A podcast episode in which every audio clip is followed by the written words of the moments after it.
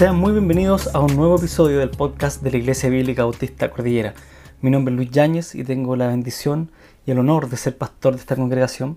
Y como cada miércoles vamos haciendo un pequeño estudio, un pequeño caminar por el libro de Santiago. Eh, ya gracias al Señor vamos en el capítulo 4 y como ustedes saben este espacio tiene dos objetivos específicos. Primero, poder profundizar en nuestro conocimiento de la Biblia, poder profundizar un poquito más en lo que dice la palabra del Señor para poder ir tomando decisiones bíblicas y ir creciendo a la estatura y plenitud de Cristo. Y por otro lado, también ver cómo es que este conocimiento, cómo es que esto que vamos leyendo a través de la escritura pueda ir modelando nuestra vida y podamos ir poniéndolo en práctica. Es por eso que ya hace un tiempo vamos estudiando el libro de Santiago. Gracias a Dios ya llegamos al capítulo 4. El día de hoy vamos a estar en los versículos 11 y 12. Y a modo de repaso, hace dos miércoles ya atrás, en lo que vimos fue desde el versículo 4 al 10 del libro de Santiago, donde eh, Santiago lo que hace es llevarnos a ver cómo es que la amistad con el mundo no tiene relación con Dios. Y si somos amigos del mundo, lo que hacemos es constituirnos inmediatamente enemigos de Dios. ¿Por qué? Porque el mundo viene con una forma distinta, el mundo nos hace arrogantes, nos hace soberbios, no nos permite ver la gracia de Dios y lo que hace es ponernos de inmediatamente en contra del Señor resistiendo la gracia. Así que el centro de Santiago, todo lo que hemos estudiado hasta el momento, tiene que ver con que la fe en Jesucristo tiene que producir un cambio en nuestras vidas. La fe tiene obras. Y es así que Santiago confronta a sus lectores y les dice, hermanos, si la fe no tiene obras, es una fe muerta. Es una fe muerta. Y es este actuar, esta forma de vivir, esta fe en Cristo, las que nos permite cambiar. Y el día de hoy vamos a ver dos versículos solamente, pero muy profundos. Son dos versículos que realmente Em, no vamos a entrar en mucho detalle como otras veces en dar algunos significados de palabras porque realmente el pasaje es muy claro. Es muy, muy, muy claro. Y Santiago va a partir diciendo lo siguiente en el versículo 11 em, y 12. Y dice, hermanos, no habléis mal los unos de los otros. El que habla mal de un hermano o juzga a su hermano, habla mal de la ley y juzga la ley. Pero si tú juzgas a la ley, no eres cumplidor de la ley, sino juez de ella. Versículo 12. Solo hay un dador de la ley y juez, que es poderoso para salvar y para destruir. Pero tú, ¿quién eres que juzgas a tu prójimo? Y si tuviéramos que poner un título en este segmento, si pudiéramos colocar un, eh, un título a este, a este podcast, a este episodio, sería Amar lo que Dios ama. Realmente Santiago lo que nos va a decir es, tenemos que amar lo que Dios ama. Primero, la iglesia y por consecuencia a los creyentes. La iglesia es en sí un grupo de creyentes redimidos por Cristo. Por tanto, si nosotros amamos a la iglesia, amamos a aquellos que fueron redimidos por Cristo. Y si amamos la iglesia, también amamos a Jesucristo porque la iglesia es el cuerpo del Señor. Y si amamos al Señor, entonces estamos amando a Dios Padre y a Dios Espíritu Santo, porque sabemos que son uno. Así que podríamos leer este versículo de la siguiente manera. Dice el versículo 11, Hermanos, no hablen mal los unos de los otros. Esto inmediatamente nos lleva a la unidad. Pero, ¿qué dice? El que habla mal de un hermano, ¿qué está haciendo? Habla mal de la ley. O el que juzga a su hermano, juzga a la ley. Y si tú juzgas, entonces eres juez y no eres cumplidor de la ley. Y cuando comenzamos leyendo este fragmento en Santiago capítulo 4, inmediatamente tenemos un eco a las palabras de su hermano, del hermano carnal de Santiago, de Jacob, que es el Señor Jesucristo. Y el Señor Jesucristo en Mateo versículo, capítulo 7 nos habla y nos saca esta idea que tenemos los creyentes de que como hijos de Dios no podemos juzgar no tenemos el derecho. Y muchas veces escuchamos entre creyentes que dicen, no, es que los creyentes no podemos juzgar. No podemos juzgar al otro. Y realmente si somos buenos hermanos, si somos buenos creyentes, necesitamos juzgar, necesitamos discernir. Necesitamos saber cuál es la conducta del otro y necesitamos confrontarlo para que todo el cuerpo crezca en santidad. Si no discernimos, si no juzgamos lo bueno de lo malo, si realmente no somos capaces de ver el pecado en nuestra vida y el pecado en el otro, decir, ¿sabes qué hermano? Lo que estás haciendo se llama pecado. Entonces la iglesia no cumple el propósito de crecer unida en amor. Pero acá hay una diferencia, porque Santiago lo que está diciendo, no habléis mal los unos de los otros. Y parece que aquí no es tan solo un sentido de decir, voy a juzgar, voy a discernir qué es lo que está haciendo el otro para poder confrontarlo, sino lo que yo voy a hacer es ponerme en una posición de juez. Me voy a poner en una posición superior.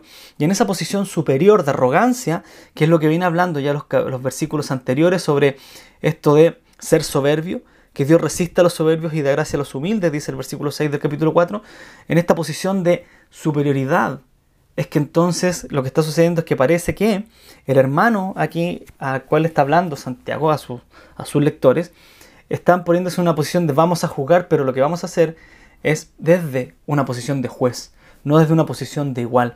Y por eso es que hacemos eco a Mateo capítulo 7, donde el Señor Jesucristo dice desde el versículo 1, no juzguéis para que no seáis juzgados. Entonces, ¿que tenemos que juzgar o no? Sigamos leyendo.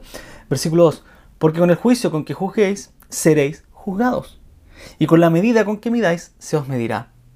¿Y por qué miráis la mota que está en el ojo de tu hermano y no te das cuenta de la viga que está en tu propio ojo? O sea, podemos juzgar, ¿sí?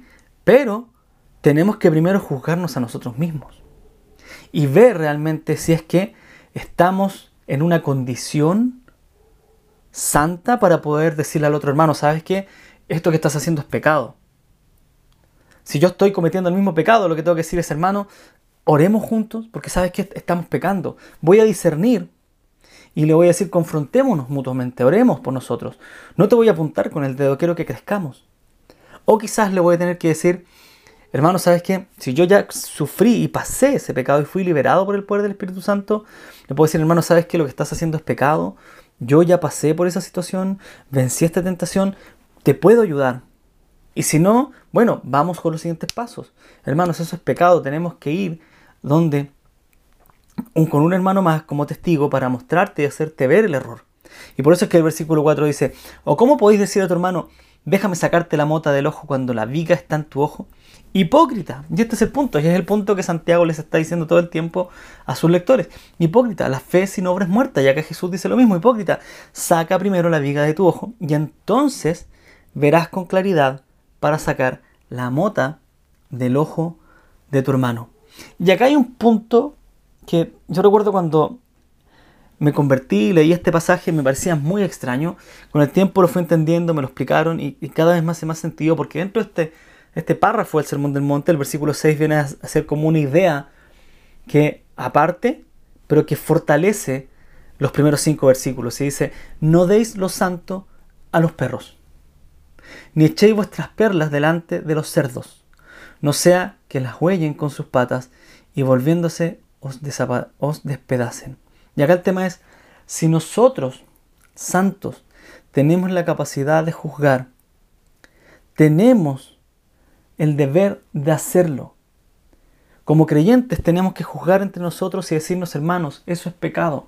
No podemos dejar que la gente que no es creyente, como dice acá los perros, los cerdos, vengan a decirnos, oye, eso es pecado. O sea, si, si una persona que no es creyente me viene a mostrar mi pecado, lo que estoy haciendo es decir, realmente mi fe no sirve. O sea, voy a la iglesia y el Señor no me transforma. el poder de Dios no es superior.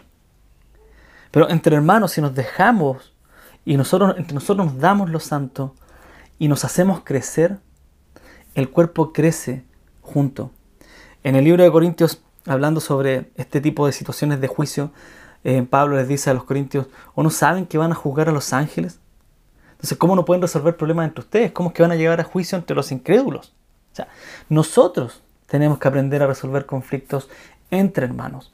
Y cuando alguien nos confronta bíblicamente, no con un aire de superioridad, lo que estamos haciendo es ser humildes, lo que estamos haciendo es crecer en amor, soportarnos los unos por los otros. Lo, que estamos haciendo es poner en práctica el sermón del monte, lo que estamos poniendo en práctica es la vida de Cristo. Entonces vamos siendo transformados a la imagen del Señor Jesús. Y es por eso que Santiago comienza diciendo esto, hermanos, no habléis mal los unos de los otros. No, no, no. Una cosa es juzgar y la otra ya es chismear y la otra ya es condenar al otro.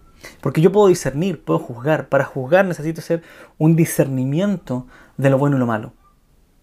Y el libro de Hebreos, el libro de Hebreos nos habla de que aquellos que han sido entrenados por la palabra de Dios, que ahora pueden comer carne, han sido entrenados en el discernimiento del bien y del mal.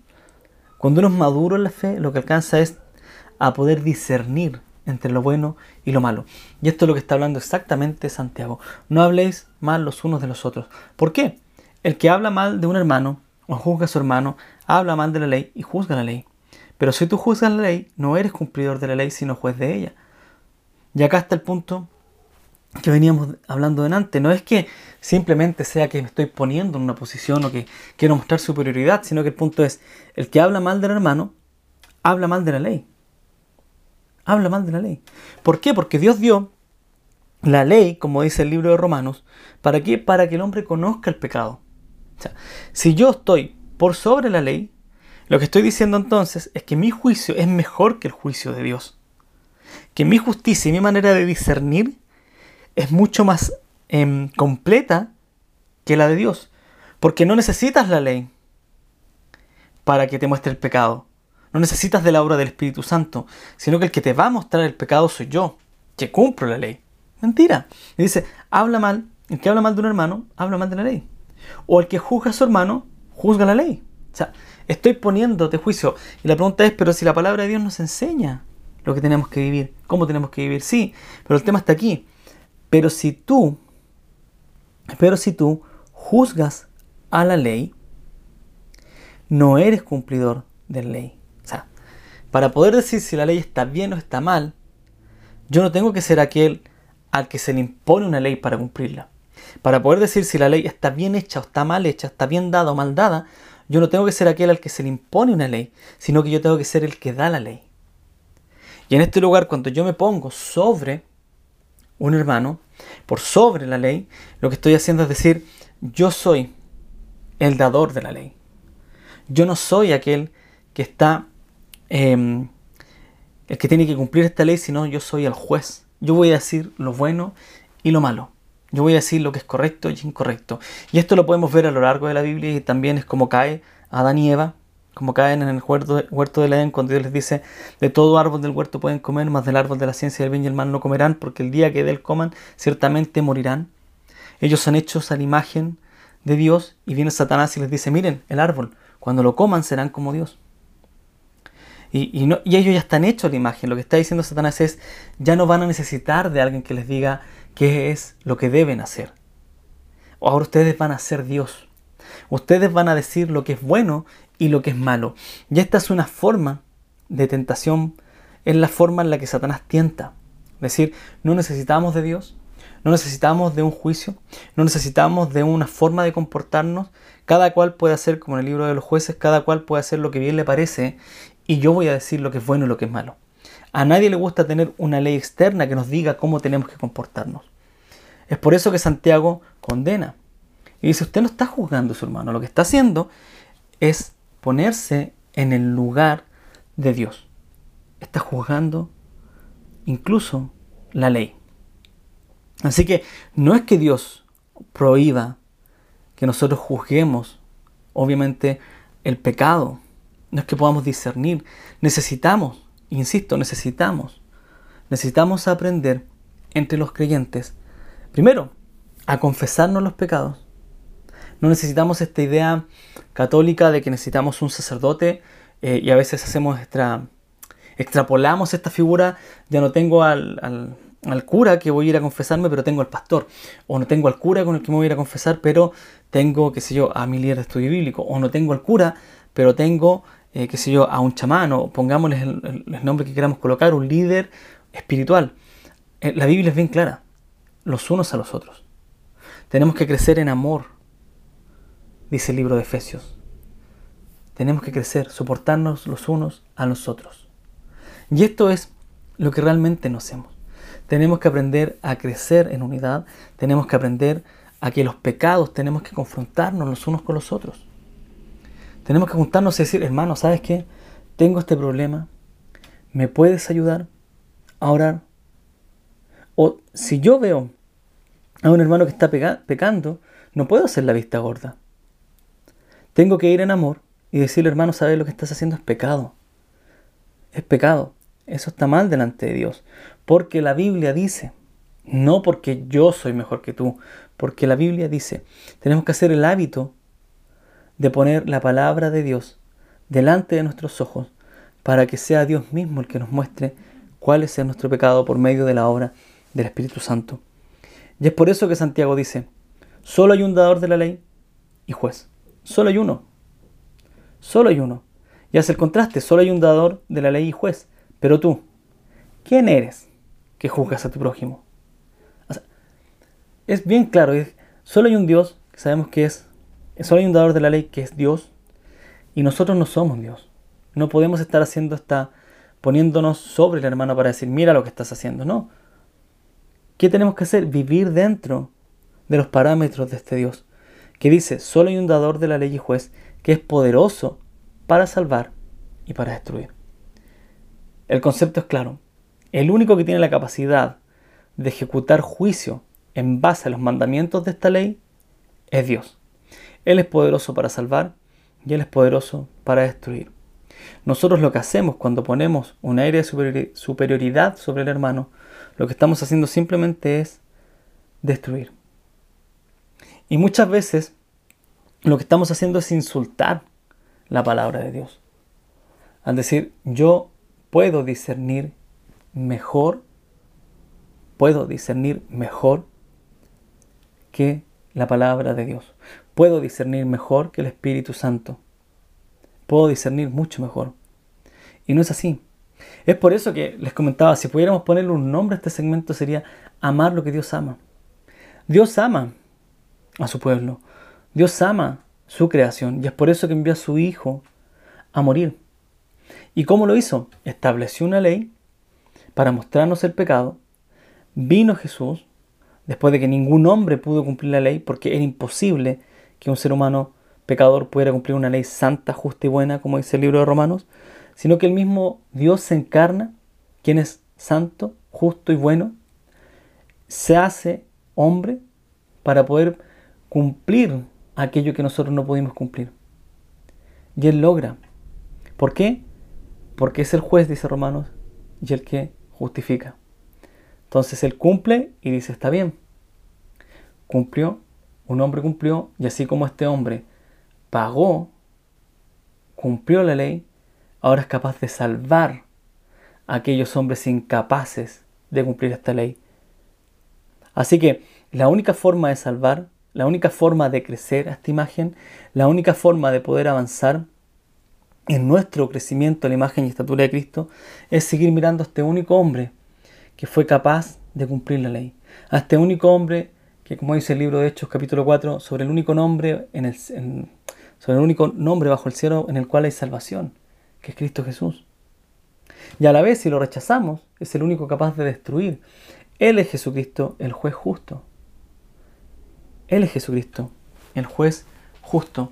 Y esto realmente nos llena de esperanza, porque cuando entendemos este lenguaje em, de juez, de, de la ley, podemos ver cómo es que toma mucho sentido cuando el libro de Primera de Juan, en su capítulo 2, nos dice, hijitos míos, os escribo estas cosas para que no pequéis. Y si alguno peca, Abogado tenemos para con el Padre Jesucristo, el justo. Él mismo es la propiciación por nuestros pecados, y no solo por los nuestros, sino también por los de todos los del mundo entero. Y en esto sabemos que hemos llegado a conocerle, si guardamos sus mandamientos. Y acá es muy interesante porque esta figura de juez es, si bien es el que juzga, pero también es el que nos justificó. Y Jesús está diciendo, yo cumplí su condena, yo cumplí la ley, pero a la vez si usted peca, yo mismo voy a ser su abogado y yo voy a decir, yo lo salvé, yo pagué. ¿Y cómo entendemos esto? Que estamos guardando sus mandamientos porque le conocemos. Y Santiago, que es el hermano de Jesucristo, logra entender esta situación y nos dice, hermanos, hijos de Dios, por favor, no habléis mal los unos de los otros. No hablen mal. No ocupen como excusa la palabra de Dios para hablar mal los unos de los otros. Lo que tenemos que hacer es simplemente escucharnos, consolarnos, confrontarnos con la palabra del Señor y luego ir manifestando esta unidad en amor. Hermanos, el día de hoy llegamos hasta aquí con el capítulo, con el podcast del día de hoy, capítulo 4, versículos 11 y 12. Estamos terminando esta idea y vamos a continuar el próximo, la próxima semana con los versículos que nos van a continuar, que son el versículo, perdón, vamos a ir con el versículo 13 al 17. Y Dios mediante, vamos a terminar el capítulo 4 y llegaríamos al final ya del libro de Santiago. Vamos a ver cuánto podemos terminar. Pero el día de hoy es muy, muy concreto, muy conciso. Y esta idea de este párrafo es simplemente amar lo que Dios ama. Y le animo a que pueda amar lo que Dios ama. Hemos visto que la fe sin obra es muerta. Y la fe que obra produce un cambio. Y Santiago en el capítulo 3 es muy claro. Nuestro cambio es del corazón y se manifiesta en nuestra actitud y en nuestra lengua. Y acá Santiago está diciendo de forma muy clara y muy fuerte, si Dios realmente lo salvó, hay un cambio de actitud. Y si Dios es quien lo salvó, el único juez entre nosotros es Cristo. Él es el único que puede salvar y destruir. Pero nuestro juicio tiene que ser desde la humildad para decir, hermanos, estamos pecando. Ayudémonos a crecer, no como dador de la ley. Así que hermanos, me invito a que continuemos en este podcast, en este espacio. Dios mediante, nos vemos, nos escuchamos, perdón, el próximo miércoles. Y recuerde, el último miércoles de cada mes vamos a estar leyendo un sermón acerca de la familia de este libro, Una teología para la familia. Así que Dios les bendiga, muchas gracias por acompañarnos. Nos vemos en otro episodio. Bendiciones.